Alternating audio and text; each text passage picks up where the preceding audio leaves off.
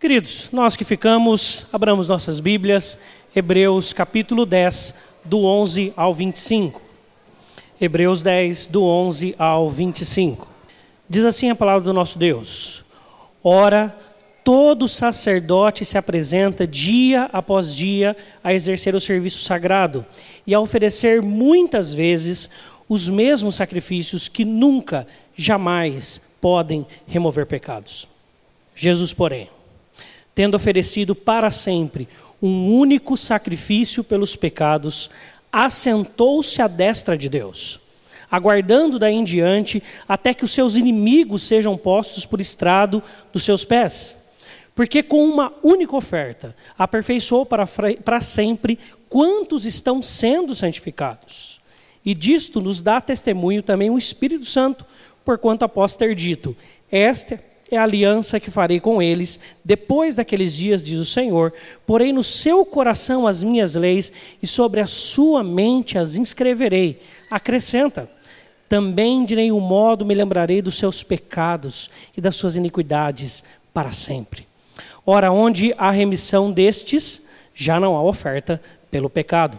Tendo, pois, irmãos, intrepidez para entrar no Santo dos Santos, pelo sangue de Jesus, pelo novo e vivo caminho que ele nos consagrou pelo véu, isto é, pela sua carne.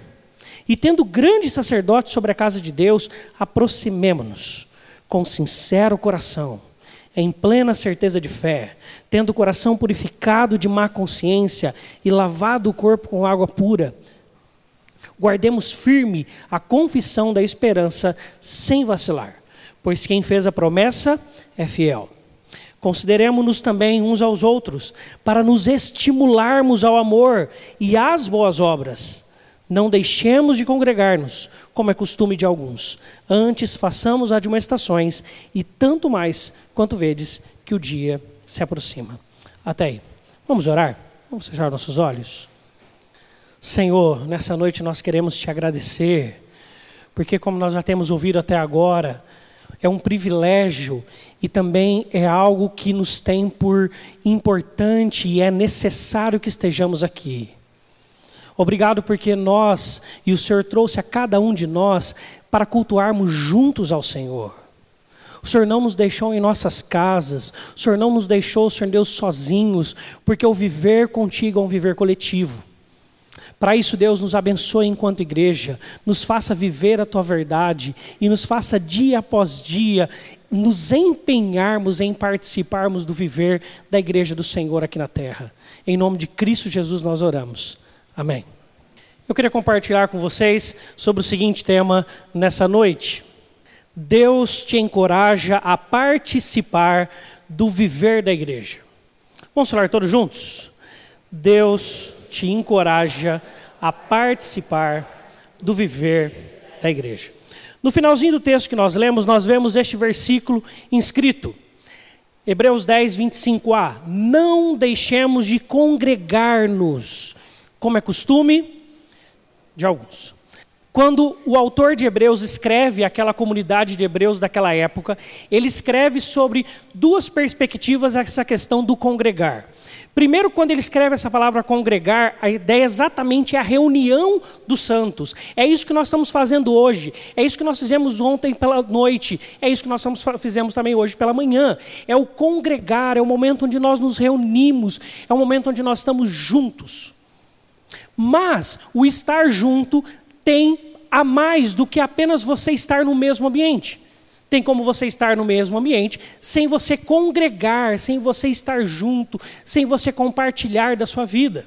E por isso que hoje, no dia onde fazemos a posse dos cargos, é muito importante nós entendermos também a importância de vivermos esta realidade em nossas vidas. Por isso, o texto vai nos convidar: não deixemos de congregar.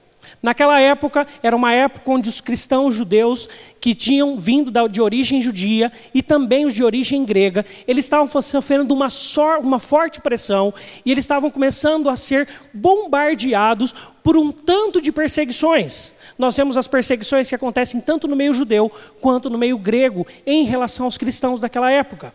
Muitos apóstolos e quase todos eles foram martirizados em seu tempo Não era um tempo de paz, não era um tempo tranquilo, não era um tempo que era fácil você se declarar um cristão naquela sociedade. Por isso, quando o autor de Hebreus está trazendo aqui esta palavra, ele está encorajando aos irmãos.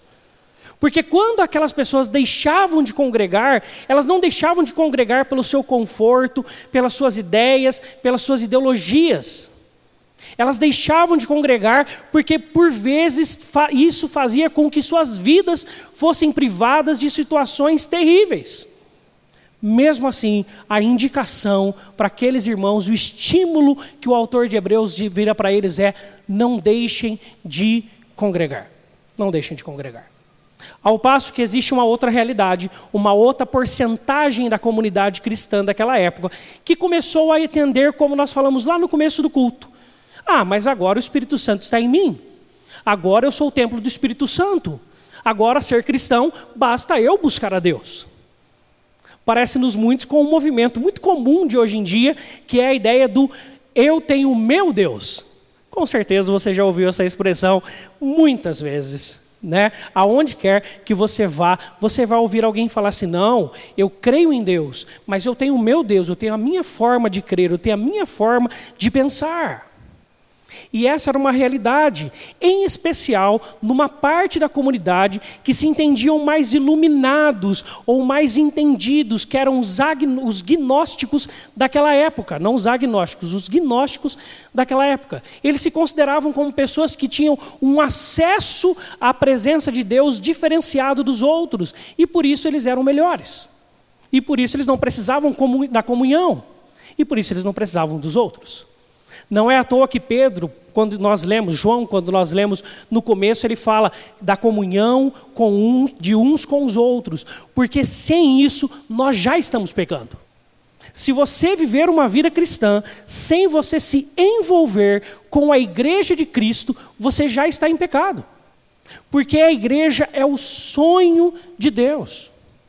Esse texto deixa claro isso e todo o Novo Testamento. Alguns, claro, naquela época entenderam errado. E por isso o autor de Hebreus tem que encorajar a esta outra parte, que por causa dessa ideia de que agora eles eram cristãos autônomos, eles poderiam viver uma vida à parte da comunidade. E isso não era a realidade que o autor está trazendo ali e que o Espírito Santo o inspira a escrever para nós. Por isso, a pergunta que eu quero pensar com vocês a começar hoje é esta: por que alguns deixam de congregar? E eu quero pensar nessa pergunta contigo de uma maneira bem ampla. Não apenas aqueles que não estão aqui hoje, tá? ou que por um tempo passaram, caminharam com a igreja, andaram na, na comunidade dos santos, ou mesmo na, na, comunidade dos santos específica aqui da Igreja Presbiteriana do Brasil de Hortolândia, e não estão aqui. Não apenas esses. Mas também há uma parcela hoje, cada dia maior, infelizmente, de pessoas que até frequentam, mas não participam do viver, não se envolvem com pessoas, com vidas, com igreja, com a situação em si, que é uma outra realidade. E o que o texto está falando de congregar aqui é realmente participar da comunidade, participar da reunião, vivenciar esta realidade. Então, não só aqueles que não estão na igreja, como aqueles que estão, mas não estão. Eu acho que você entende quando eu falo isso, né? E também um desafio a todos nós, que mesmo que vivamos estas realidades, o que nós, aonde podemos ainda crescer, ainda onde podemos evoluir, ainda onde podemos crescer e avançar nesse nos dedicarmos uns aos outros e avançarmos nessa participação. Por isso eu quero pensar que existem em termos de prioridades, três questões que afastam as pessoas da congregação. A primeira é a falta de percepção de necessidade. Algumas pessoas não entendem a necessidade que elas mesmas têm de participar da igreja. Por um tanto de questões da vida, pelas suas correrias, pelas suas demandas, como o próprio Cristo, quando nos ensina sobre a parábola da sementeira, sobre algumas sementes que logo o passarinho veio, ou veio também o espinho, ou seja, as coisas da vida sufocam a palavra de Deus e aquilo ali perde a, a vida, não cria raiz. Então, pessoas que não entendem a necessidade que elas mesmas têm de vivenciar a igreja e de estar na comunhão dos santos. Esta é uma primeira questão. A segunda questão que pode fazer com que alguns deixem de congregar é a falta de percepção da possibilidade. Não é incomum, na verdade é muito mais comum do que nós pensamos. Pessoas que, porque viveram uma vida muito fora dos planos de Deus, ou que, estão, ou que tem algo que marcou demais a vida deles, algum pecado, alguma história, alguma tristeza, alguma, alguma mazela, e, e isso traz neles uma, uma trave, um, um, um impedimento. Porque eles, quando eles olham para pensar em ir na igreja, eles falam assim: eu não sou digno. Eu não sou digno de estar lá. Ou mesmo de participar como membro e outras coisas mais, as pessoas têm uma certa dificuldade de entender que podem estar aqui. E quando às vezes elas olham para a vida delas, elas falam assim: ainda não estou preparado. E eu tenho certeza que você já ouviu, como eu também, pessoas virarem para você quando você fala assim: vamos lá comigo na igreja. Fala assim: ah, eu acho que ainda não estou no meu momento, não estou preparado. Um dia vai chegar o meu momento, eu estarei preparado, estarei lá com vocês. Como se fosse possível nós nos santificarmos, trabalharmos em nossa santidade por nós mesmos, sem a ação do Espírito, e sem o envolver com a igreja de Cristo, para que posteriormente nós possamos caminhar. E como se Cristo tivesse pedido isso para nós. Em momento algum. Em todos os momentos onde há o batismo, que ou seja, a inserção de pessoas à comunidade dos santos, nós vemos pessoas que não tinham sido demais discipuladas, não tinham sido por muito tempo tratadas em suas vidas, não. Nós vemos o caso de Filipe com o eunuco. Ele está no caminho, ele fala algumas palavras, explica alguns textos, e ali o eunuco já fala assim: Eu quero ser batizado, o que me impede? E fala assim: Você crê? Esta é a condição. Você crê em Jesus? O que Deus vai fazer com isso dali para frente é uma outra história. Mas a conversão e a santificação são processos diferentes.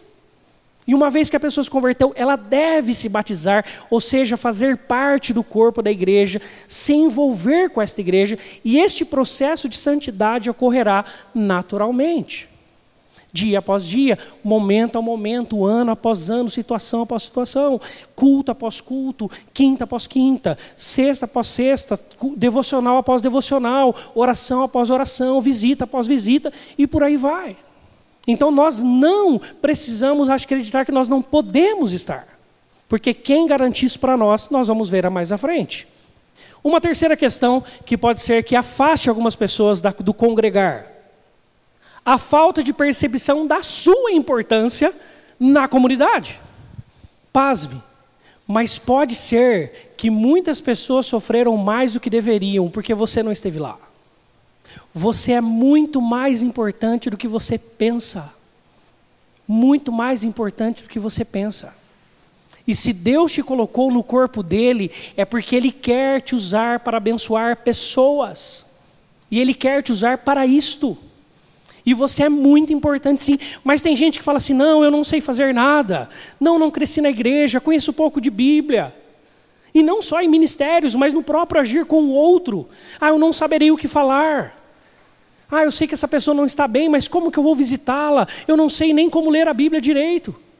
E nessas coisas que nós vamos colocando de impedimento para nós mesmos, nós deixamos de ser bênção na vida de muitas pessoas e muitos sofrem porque muitas vezes você deixou de estar lá. Você esqueceu da sua importância no corpo. Você esqueceu que você é muito importante e que Deus te escolheu para estar aqui. Portanto, essas são as três questões que são prioritárias. Com certeza existem outras, nós não vamos tratá-las, mas eu quero pensar nessas três nessa noite. Em primeiro lugar, sobre a necessidade.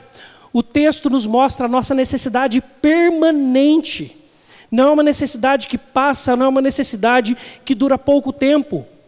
Por quê? Porque ela não trata de um aspecto temporal, mas de um aspecto que, enquanto em vida, é atemporal, que é o nosso pecado. Primeiro lugar, nós precisamos e temos essa necessidade de congregar, porque aqui nós celebramos o sacrifício perfeito. Veja os versículos de 11 a 13, nós vamos ler novamente.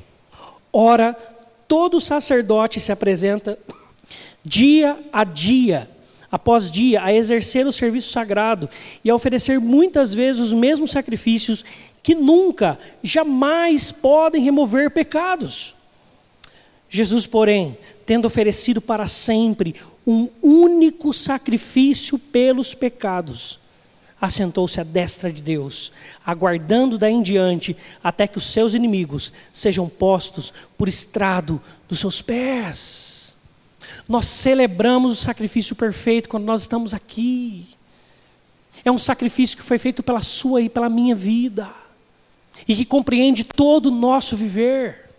O Salmo 117 que lemos fala: Venham louvar a Deus, todos os povos, todos os povos venham louvar a Deus. Por quê? Qual é, qual é a resposta da pergunta? Qual é o fim principal do homem? Glorificar a Deus e gozá-lo para sempre. Lá no nosso catecismo tem a primeira pergunta que é essa. Você foi criado para isso. Você precisa disso. Você já parou para prestar atenção? Quantas e quantas vezes, inúmeras vezes, você saiu do culto muito mais vivo do que quando você entrou. Você saiu de um momento com Deus muito mais alerta, muito mais abençoado, muito mais feliz, muito mais consolado, muito mais tratado do que quando você entrou. Porque você cumpriu o que você nasceu para fazer.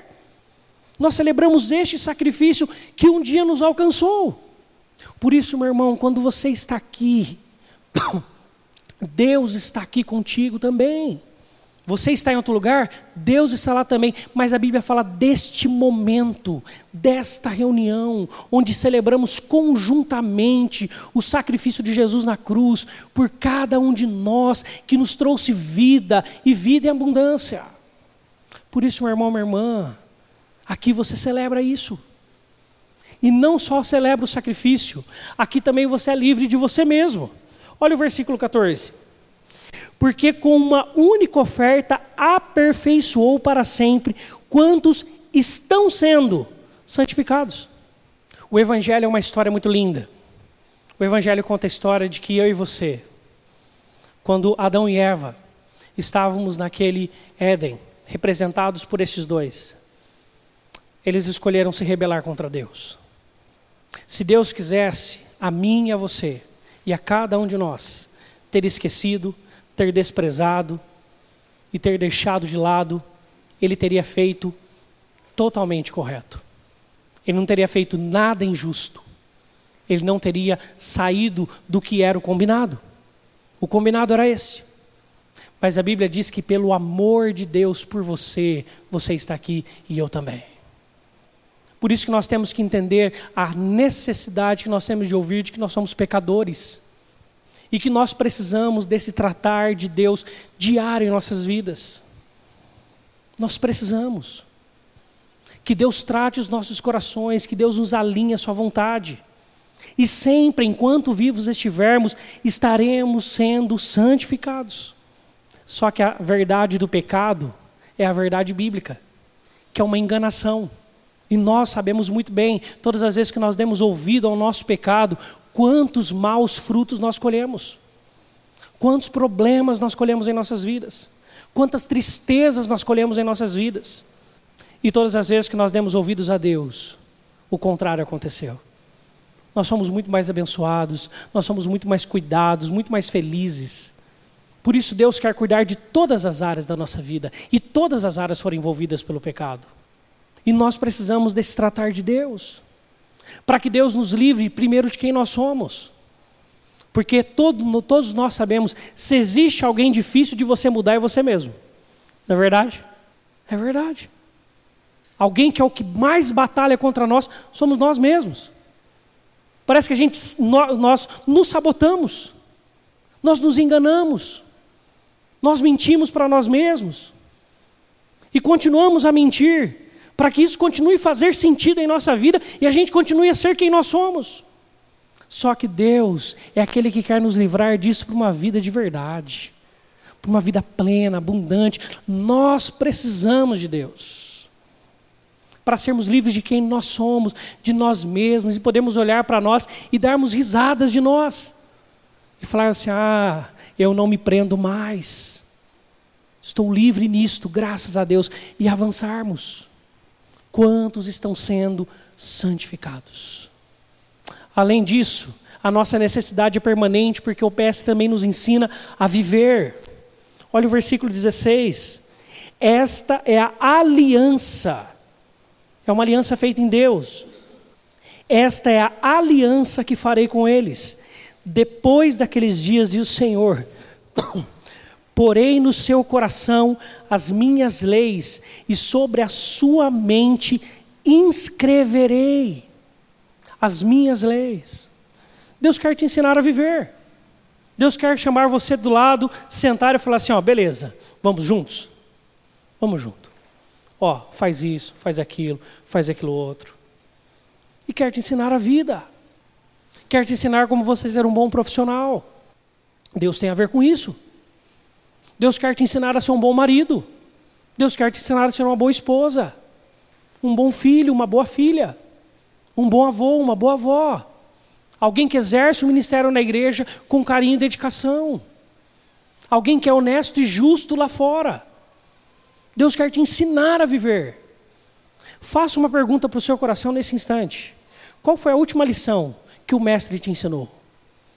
Qual foi a última lição que você lembra bem? Você fala assim: não, essa, essa Jesus me ensinou. Eu pensava de um jeito, ele mostrou outra coisa pela palavra dele, agora eu penso diferente. Qual foi a última lição? Nós precisamos ter isso em mente, isso anotado, isso pensado, isso raciocinado. Porque aí sim nós sofremos por pararmos de dar ouvido a Deus. Meu povo peca e sofre por falta de conhecimento. Palavra de Deus nos afirma. Nós tropeçamos muitas nós tropeçamos muitas vezes. Nós pisamos na bola muitas vezes. Nós choramos, às vezes, mais do que precisaríamos chorar. Não que chorar seja errado, a gente já falou sobre dor domingo passado. Mas Deus quer que nós soframos menos, aprendamos mais, cresçamos mais nele. Assim, Ele vai nos ensinar a viver, Ele vai inscrever em nosso coração as suas leis. E além disso, aqui nós somos perdoados graciosamente por Deus.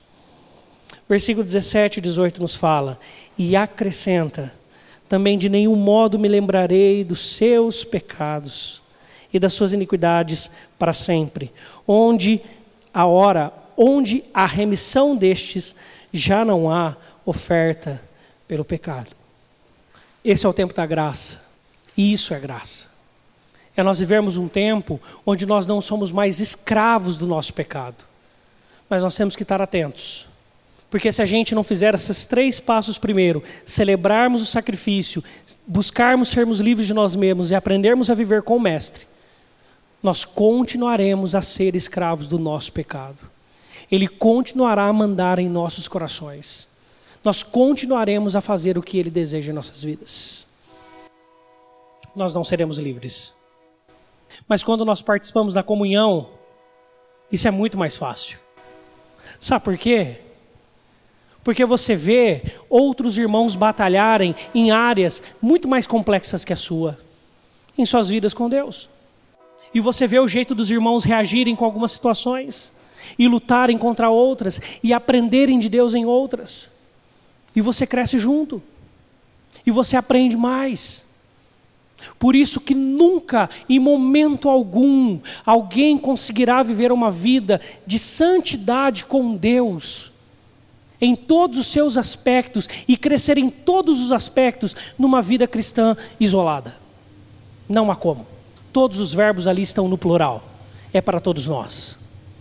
Você quer viver uma vida mais próxima de Deus? Viva mais próximo do seu irmão, da sua irmã. Aproxime-se mais, conheça mais, converse mais, ore mais junto.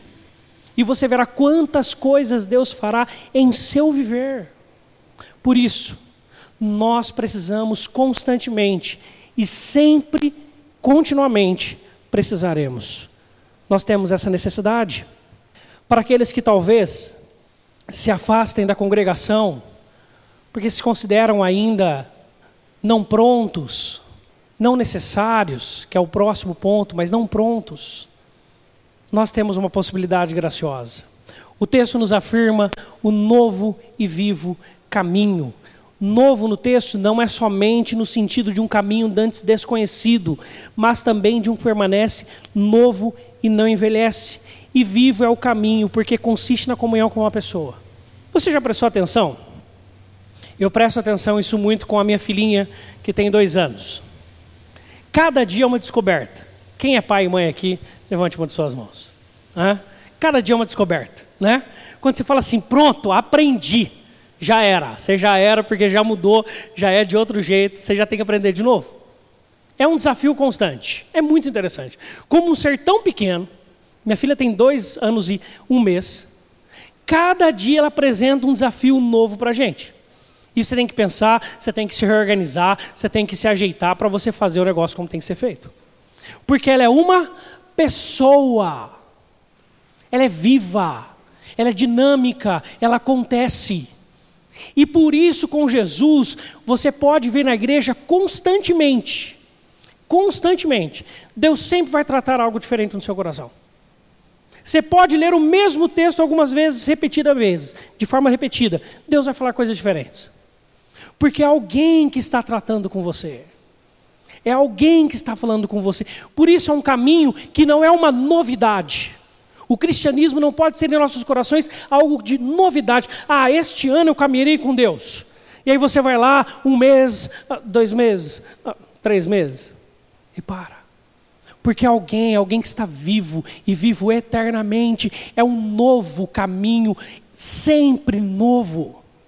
Deus sempre terá coisas novas ao seu coração. Deus sempre direcionará coisas novas ao seu coração. Por esse novo e vivo caminho.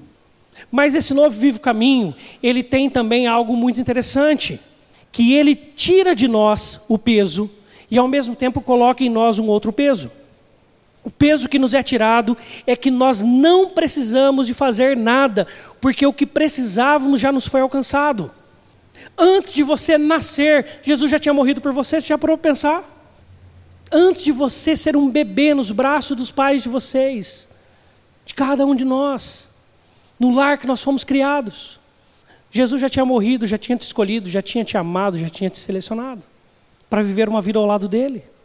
Por isso, tendo grande sacerdote, tendo o coração purificado. A palavra tendo aí é algo que Deus já fez, não é algo a ser feito, expressa condições já possuídas e não condições a serem cumpridas para se chegar até Deus. Você está pronto, mais do que pronto. Se você crê em Jesus Cristo como seu Senhor e Salvador, você está mais do que pronto para ser batizado. Se você crê em Jesus Cristo como seu Senhor e Salvador, você está mais do que pronto para se envolver na igreja. Mas a questão é, tendo grande sacerdote, nós já temos. O texto ali que nós não, não vamos ter um grande sacerdote, nós já temos um grande sacerdote. Jesus já morreu e ressuscitou e vivo está, o caminho já foi aberto.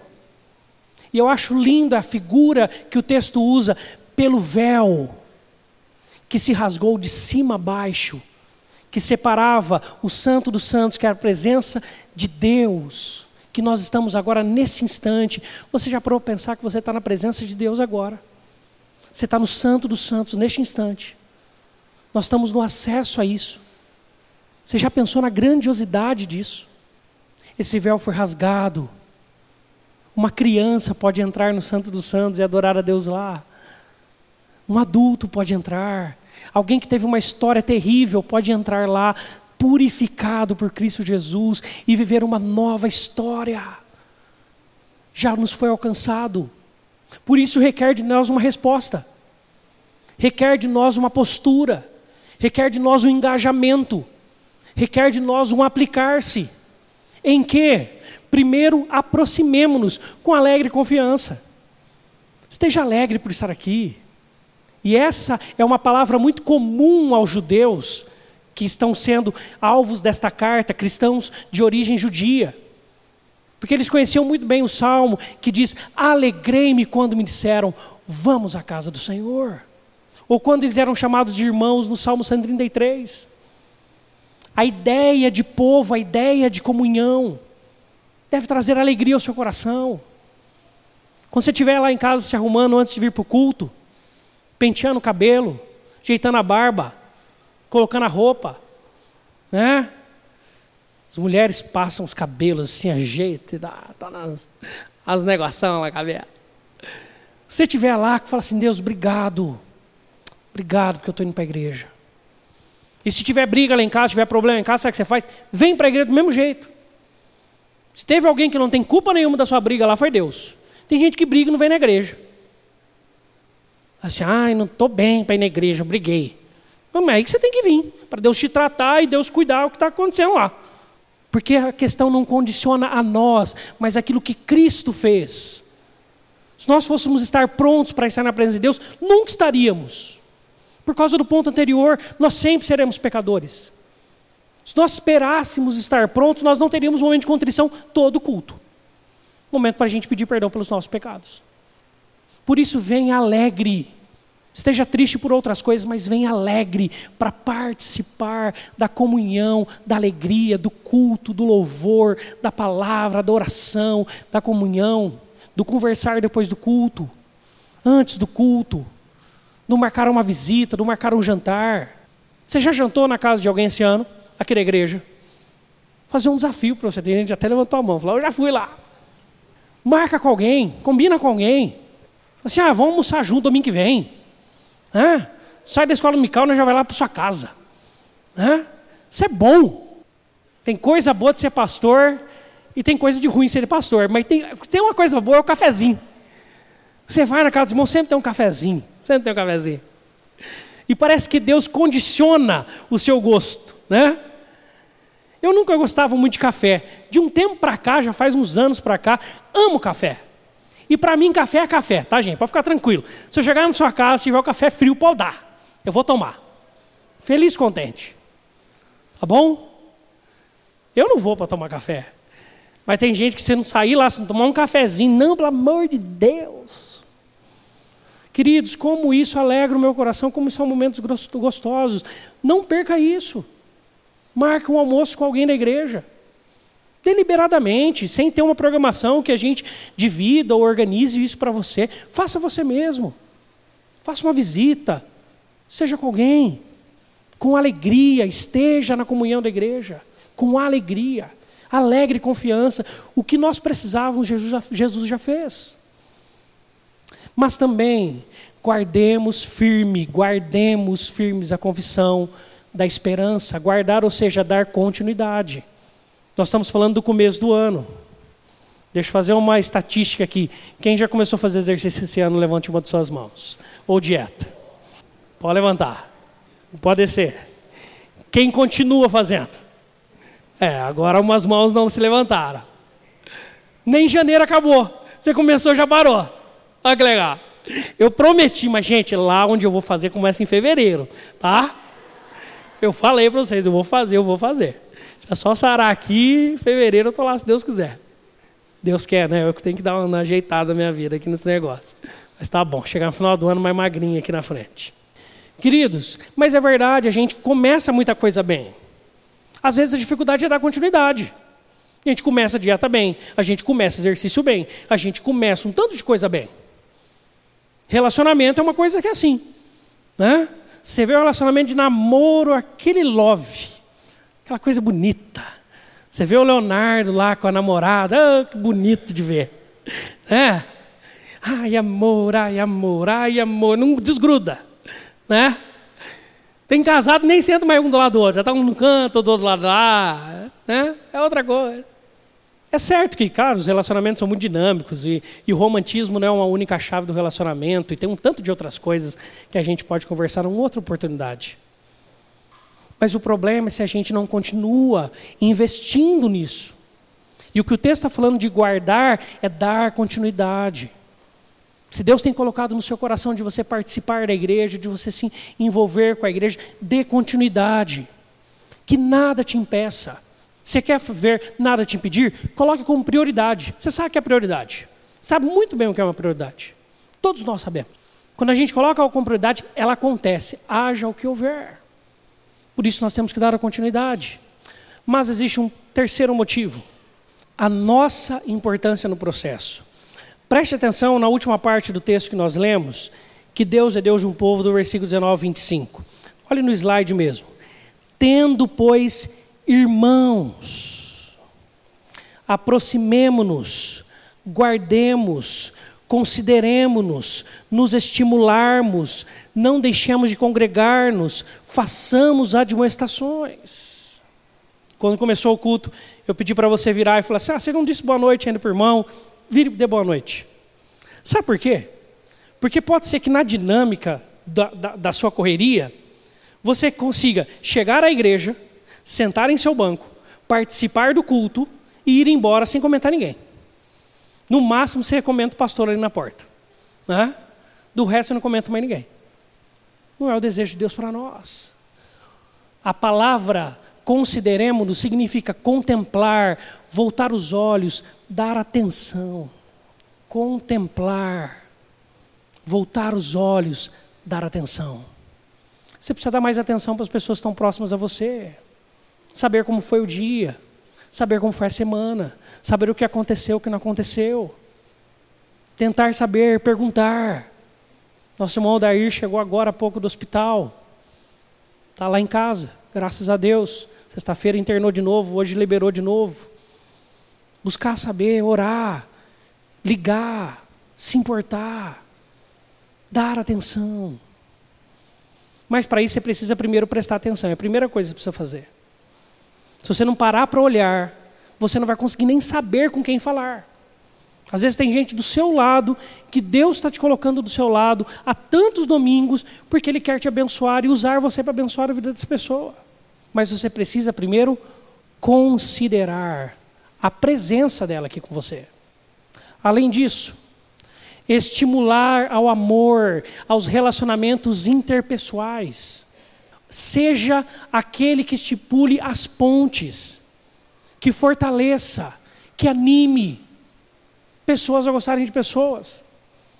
Nós estamos num contexto coletivo, correto? Contexto coletivo. Todo contexto coletivo tem problema, gente, e tem de balde. Sempre vai ter. Porque tem as expressões, expressão que talvez nem deveria ser cogitado no nosso meio, mas tem gente que fala assim: ah, o santo não bateu. Hã? Até crente às vezes fala isso. Ah, não sei o que aconteceu, não gosto daquela pessoa santa, não bateu. Nem conhece. Nem sabe quem é. Acha que sabe. Né? Mas o que o texto está dizendo para a gente aqui é para a gente estimular ao amor. Você já foi lá saber quem é? Você já se apresentou? Como eu já, já incentivei você agora há pouco, você já chamou para almoçar lá na sua casa? Já gastou um tempo? Estimular ao amor gosto muito de uma frase de Filipianse e repito sempre quando, nós, quando eu falo em comunhão, porque essa frase me impactou muito por entender que esta é uma verdade na igreja. Filipianse, pelas diversas frustrações que ele teve com pessoas, com situações e com coisas na igreja, ele saiu da igreja. Depois de muitos anos, ele repensou e retornou. E no retorno dele, ele escreve uma frase o seguinte: saí da igreja por encontrar pouca graça de Deus lá. E às vezes é uma verdade. Às vezes, por um tanto de situações, por um tanto de questões, gente, você não vai encontrar tanta graça de Deus quanto você esperava encontrar. Quanto seria o certo encontrar no meio da igreja de Cristo. Mas sabe o que ele completa a frase dizendo? Voltei para a igreja por não achar graça de Deus em nenhum outro lugar. Não há outro lugar. Não há outro lugar melhor para você estar do que aqui. Não é perfeito, vai ter problema, vai ter crise, vai ter. Faz parte do processo. E isso nos aprimora e nos ensina em muitas coisas. Nos amadurece para a vida. Jovem que vive a igreja é muito mais preparado para o mercado de trabalho do que jovem que não vive. Uma dica aí para os adolescentes para os jovens. Você viver a igreja, empenhar, se esforçar, entender o viver da igreja, a questão de trabalho coletivo, de lidar com pessoas, de passar por dificuldades, você vai estar muito mais preparado para a vida. Nós somos treinados. Por isso você tem que estimular ao amor. Só que a Bíblia também fala para a gente se esforçar por manter a comunhão dos santos. Porque às vezes dá vontade de rachar por um tanto de problemas. Mas o nosso papel é unir, comunhão, fortalecer, fortalecer e fortalecer. Quando alguém vier falar com você, comece a, a tratar o coração dessa pessoa. Fala assim: não, vamos trazer para perto, vamos ajudar, vamos abençoar, vamos orar por essa pessoa. E muitas coisas nós vamos ver acontecer. Estimular o amor e estimular as boas obras, a prática cristã. Às vezes tem gente que está passando por dificuldades ou vivendo vidas distantes de Deus, mesmo estando na igreja, que está pisando na bola em áreas que, em muitas coisas que não deveriam estar tá pisando mais, pelo tempo com Deus, pelo conhecimento de Cristo, pela vivência com a igreja, pela vivência da palavra. E o restante que vê e observa, muitas vezes está pronto para falar mal por trás, mas não para chegar lá e falar assim: meu irmão, eu precisava conversar com você. Ó, está acontecendo isso. O que está acontecendo? Eu quero falar com você, eu quero te ajudar. Posso te ajudar em alguma coisa?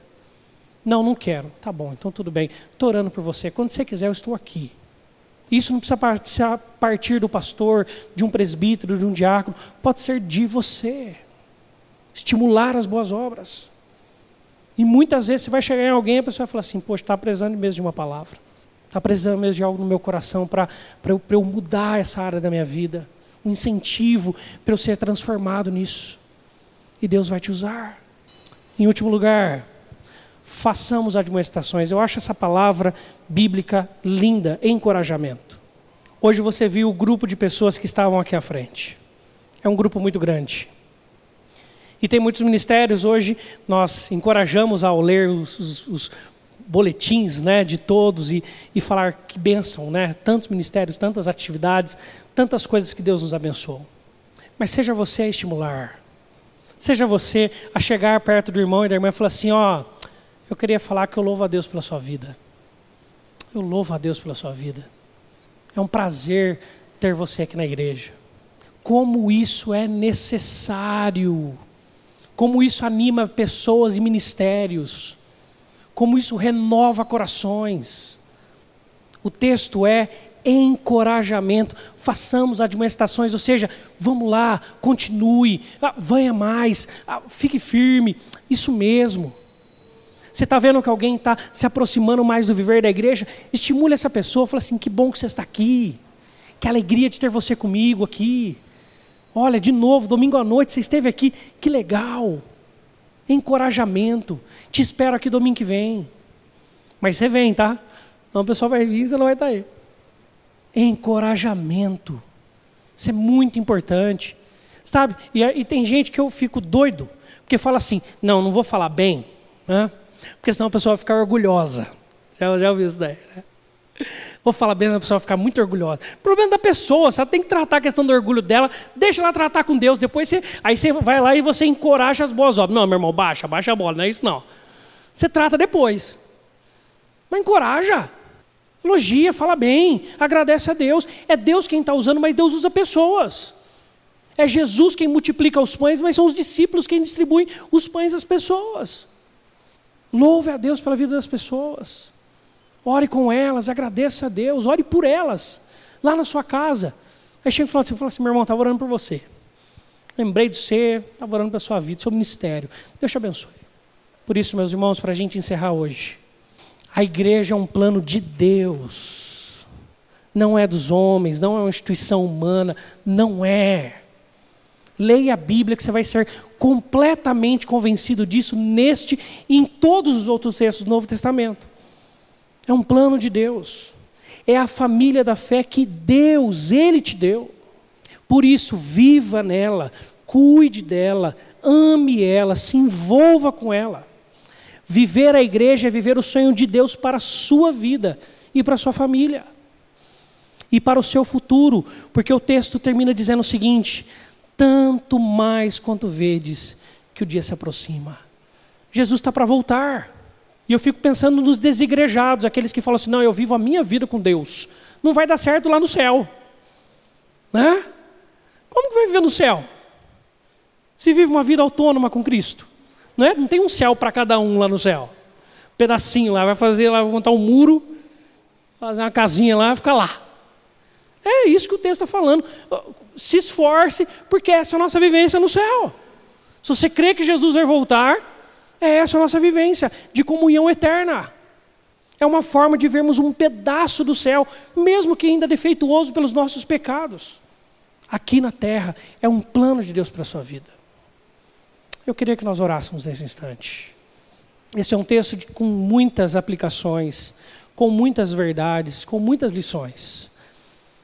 Mas Deus sabe o que, que falou o seu coração, o que, que Ele quis tratar a sua vida. Coloque isso diante de Deus. Senhor, o Senhor é o nosso general e nós somos o teu exército. Por isso, Deus, que nas nossas fileiras não haja divisão, que nas nossas fileiras nós possamos lutar juntos, lutarmos juntos pela fé evangélica, como Paulo fala aos Filipenses, lutarmos juntos amando uns aos outros, lutarmos juntos, Senhor Deus, encorajando uns aos outros a continuar em frente em suas vidas contigo, estimulando o amor, as boas obras, entendendo que tudo isso só existe por causa do nosso general Jesus, que já conquistou o novo e vivo caminho na cruz, e entendendo, Deus, que nós precisamos disso todos os dias para o resto de nossas vidas. Assim, Senhor, que nós possamos entender que esta, esse encorajamento que o Senhor nos traz a vivenciarmos a vida da igreja possa fluir em nossos corações neste ano. E que não seja apenas algo de começo, mas seja algo para a nossa vida contigo e nós guardemos firmes a confissão da fé até a volta de Cristo Jesus. Nós não deixemos de congregar e possamos continuar a lutar. Em nome de Cristo Jesus, amém.